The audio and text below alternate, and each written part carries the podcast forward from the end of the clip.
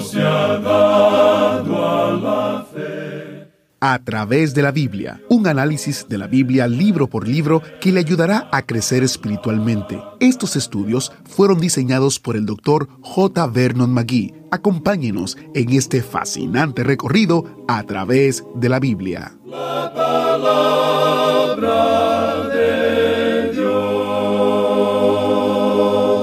Poco a poco, Satanás está despojando a Job de todas las cosas buenas de su vida, su familia, sus finanzas y ahora su salud física. ¿Seguirá Job alabando a Dios en medio de sus pruebas? ¿Y qué podemos aprender de Job sobre la confianza en Dios cuando parece que todo lo que nos importa se nos escapa de las manos? De eso hablamos hoy en el estudio bíblico.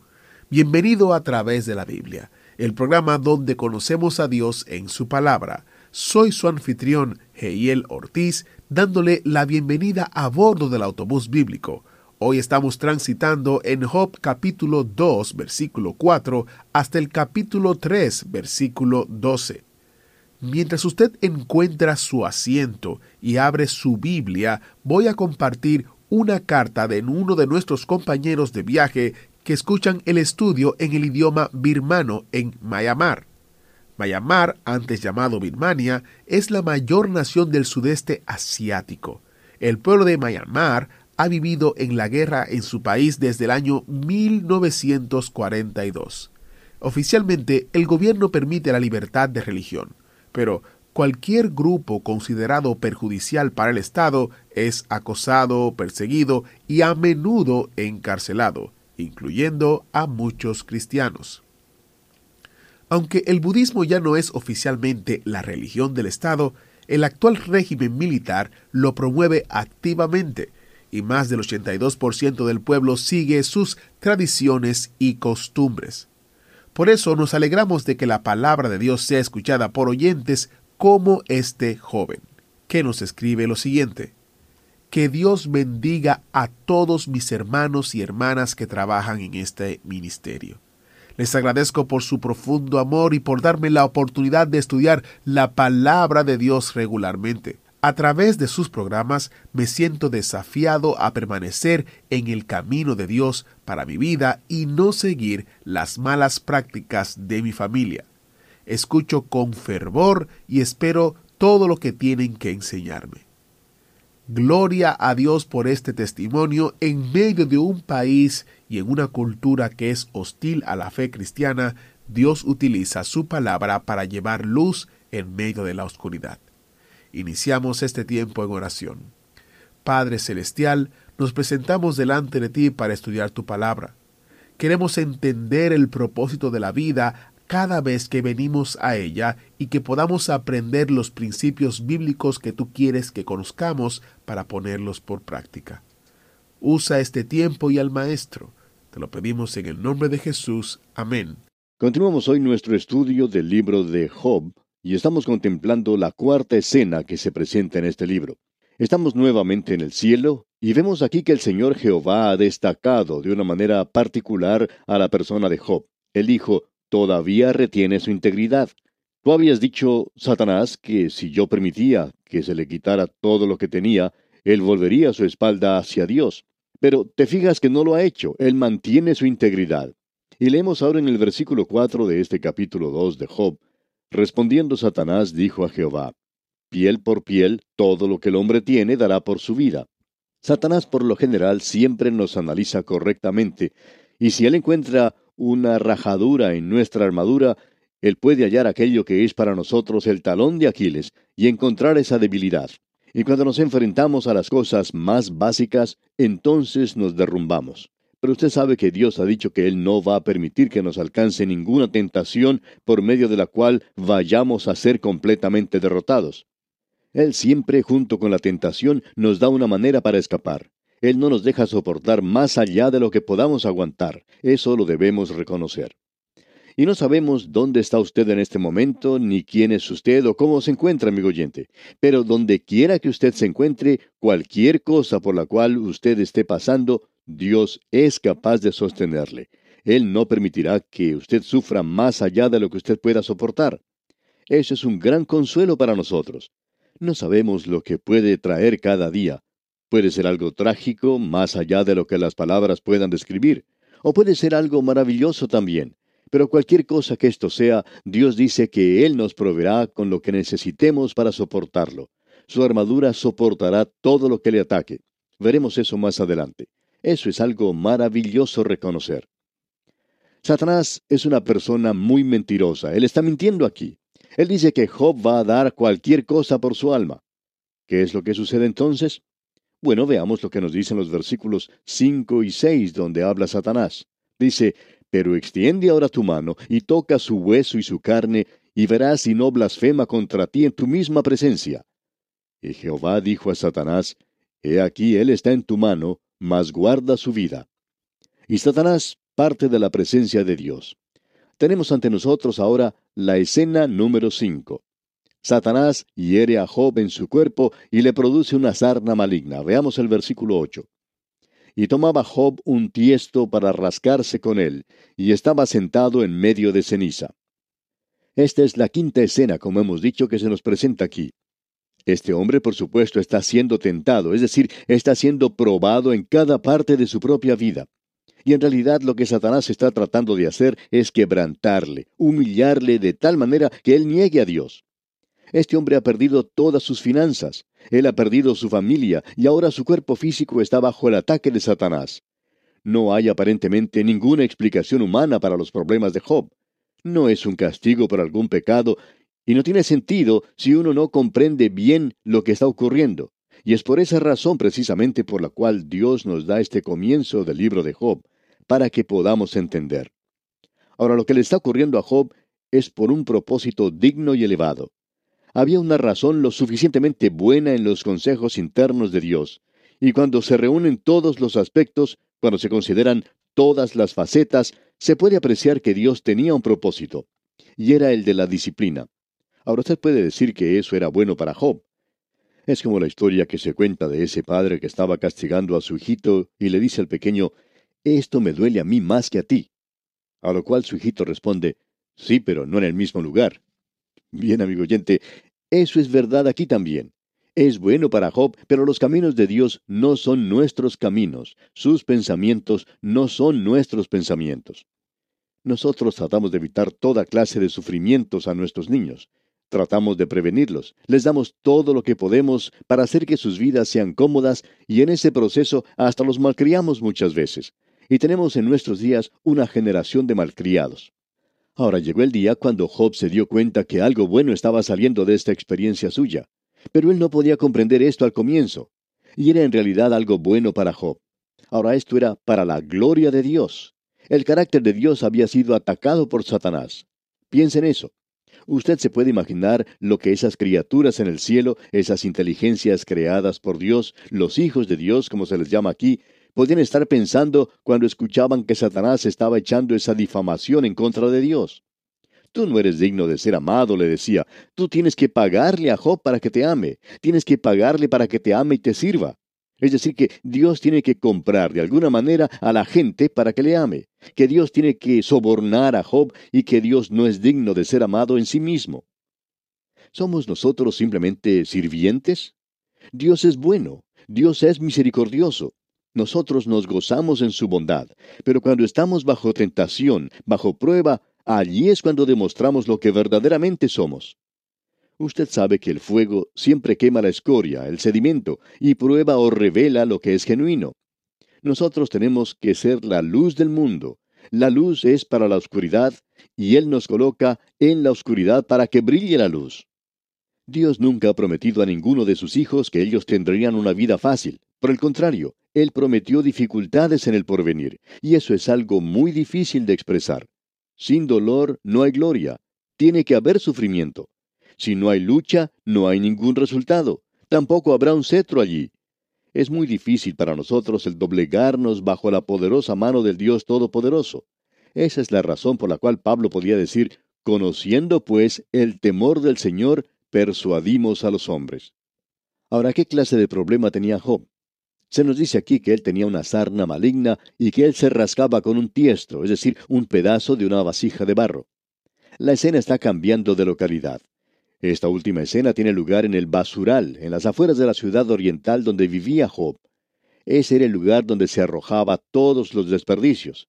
Allí se encuentra Job. Él levanta del suelo un pedazo de una vasija de barro y comienza a rascarse con eso. Tiene que haber sido algo terrible. Se ha especulado mucho entre los cristianos entre los médicos especialmente, sobre la clase de enfermedad que afligía a Job. En relación a la enfermedad de Job, quisiéramos comentar algo que mencionaron dos médicos ingleses hace ya varios años en Londres. Uno de ellos, el doctor Cedric Harvey, hizo una sugerencia de que Job estaba sufriendo de esa sarna maligna, como la describe el Antiguo Testamento, y que en términos científicos se lo diagnosticaría como víctima de una dermatitis psicosomática. Allí tiene usted una buena explicación. La palabra de Dios dice que Job tenía una sarna y este médico dice que tenía una dermatitis psicosomática. Eso quiere decir que era una enfermedad de la piel producida por la ansiedad. Bueno, no creemos que esa sea la explicación. Y siendo que este médico no pudo diagnosticar esa enfermedad personalmente, entonces nosotros podemos contradecirle. Luego este doctor Harvey continúa diciendo, y esto fue publicado en una revista médica, que un estudio del Antiguo Testamento indicaba que Job padecía de insomnio, que tenía sueños espantosos, que sufría de un estado general de ansiedad que en la actualidad son aceptados generalmente como síntomas de una dermatitis psicosomática. Así es que la próxima vez que usted, amigo oyente, tenga que rascarse, usted ya sabe lo que tiene. Por lo menos puede identificarlo como una dermatitis psicosomática. Hace algunos años el doctor Charles J. Brim, un especialista cardíaco de Nueva York, diagnosticó la enfermedad de Job como una deficiencia vitamínica. Así que ya puede usted elegir entre una dermatitis psicosomática o una deficiencia vitamínica. De todas maneras, amigo oyente, esperamos que usted no se ofenda si simplemente decimos que Job tenía una sarna. Hay algunos de nosotros que opinamos que él podría haber tenido cáncer inclusive, pero cualquier cosa que haya sido, este hombre tenía un verdadero problema. Vamos a mencionar en nuestro próximo programa cómo Satanás se acerca a este hombre y le quita toda la dignidad que le quedaba en su vida. Notemos ahora lo que sigue ocurriendo. Aquí se nos presenta a la esposa de Job. Escuchemos lo que dice el versículo 9 de este capítulo 2 de Job. Entonces le dijo su mujer, ¿Aún retienes tu integridad?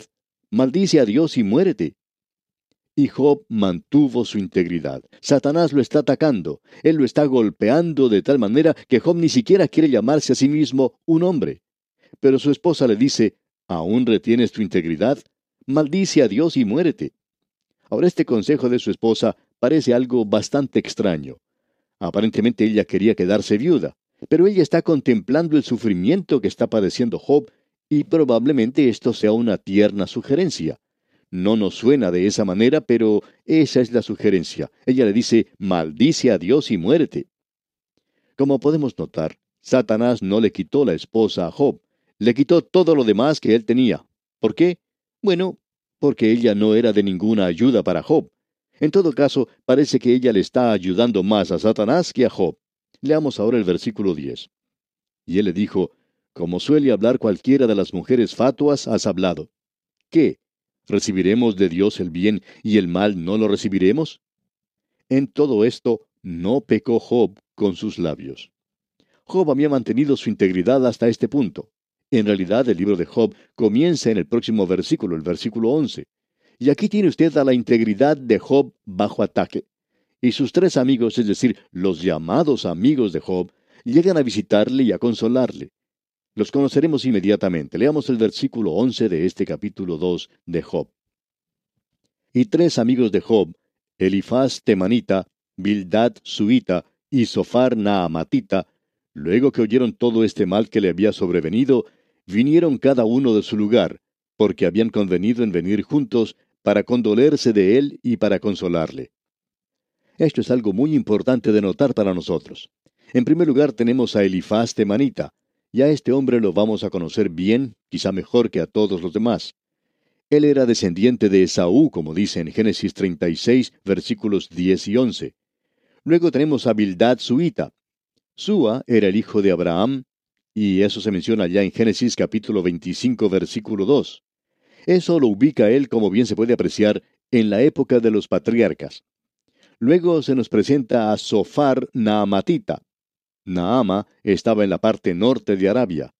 Así que nosotros podemos ubicar estos lugares y podemos colocar a Job en un área cercana a estos lugares mencionados. Estos hombres, pues, llegan para condolerse junto con Job.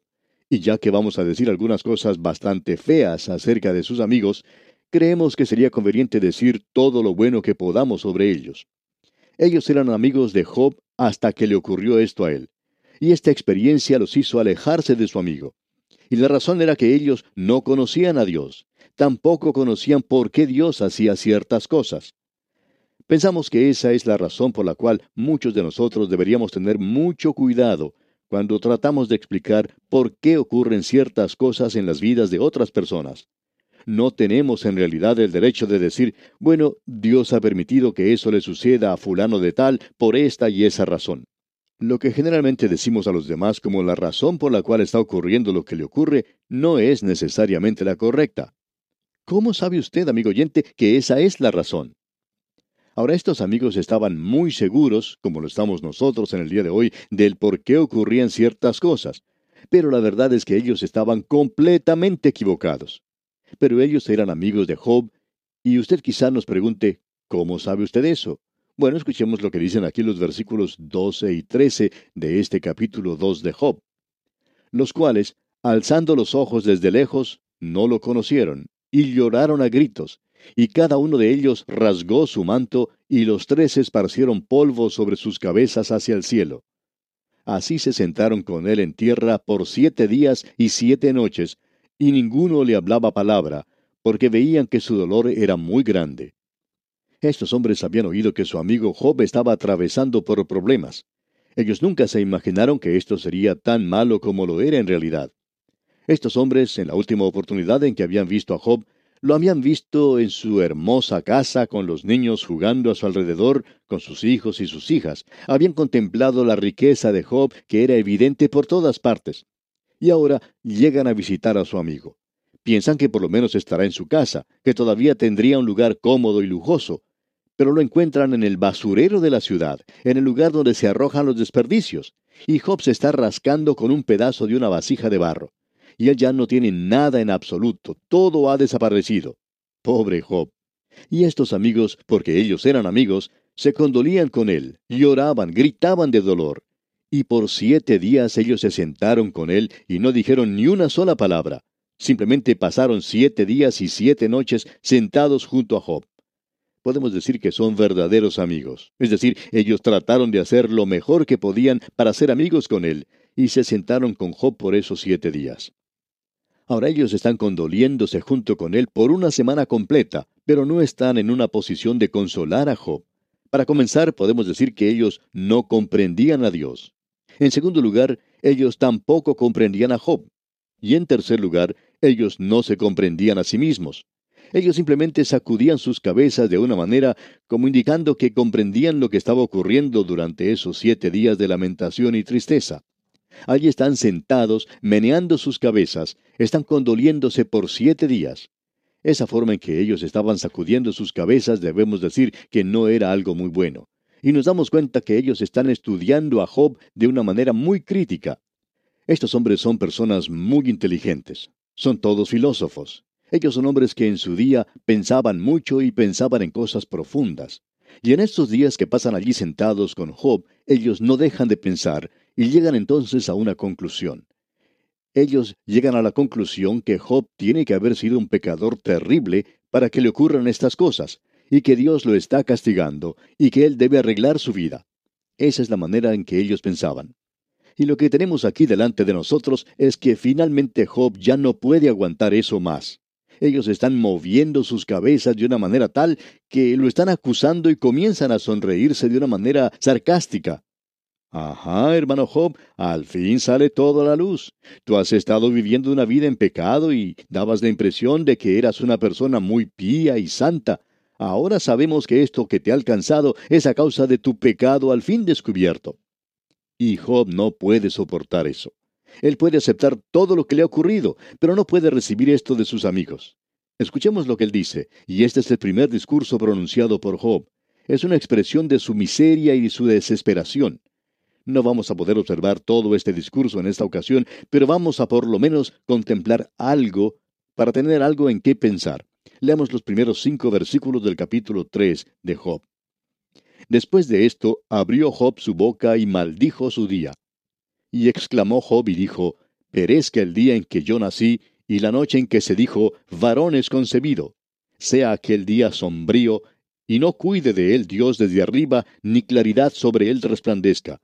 A fe en lo tinieblas y sombra de muerte, repose sobre él nublado que lo haga horrible como día caliginoso. Este es un discurso muy hermoso, muy florido, pero cuando uno suma todo lo que él está diciendo y cuando uno saca lo que está de más, bueno, uno se queda con lo que en realidad está diciendo. Y es que hubiera deseado no haber nacido. Eso es lo que está diciendo en realidad.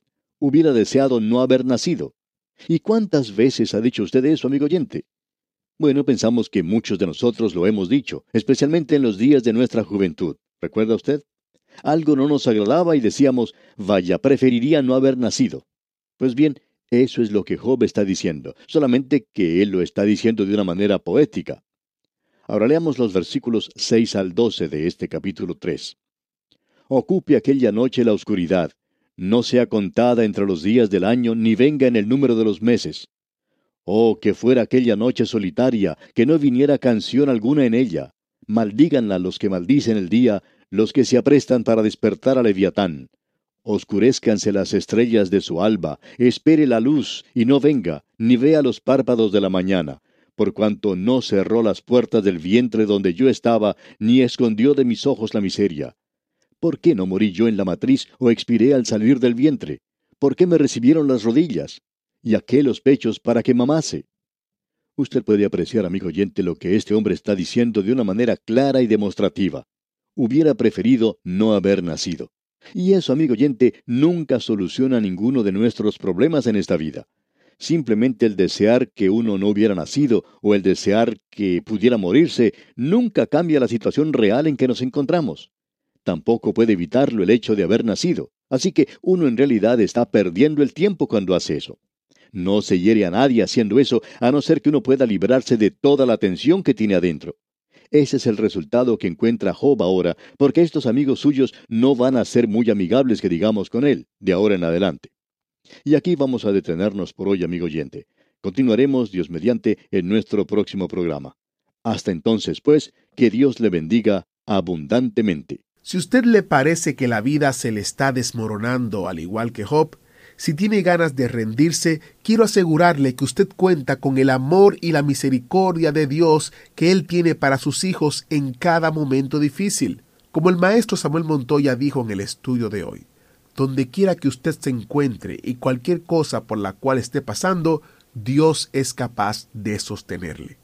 Soy Geyel Ortiz y si Dios lo permite estaré con usted en una próxima entrega de su programa a través de la Biblia. Agradecemos que nos acompañara en el estudio de hoy. Le invitamos a que visite nuestro sitio en internet a través de la biblia.org. Ahí puede suscribirse para recibir las notas y bosquejos de lo que estamos estudiando y noticias del ministerio. También encontrará la variedad de libros y materiales gratuitos que tenemos para usted. El sitio es a través de la biblia.org. Todo lo que hacemos es posible gracias al Señor y a personas como usted que se unen a nosotros en la obra de llevar la palabra entera al mundo entero. A través de la Biblia es una producción de Radio Transmundial.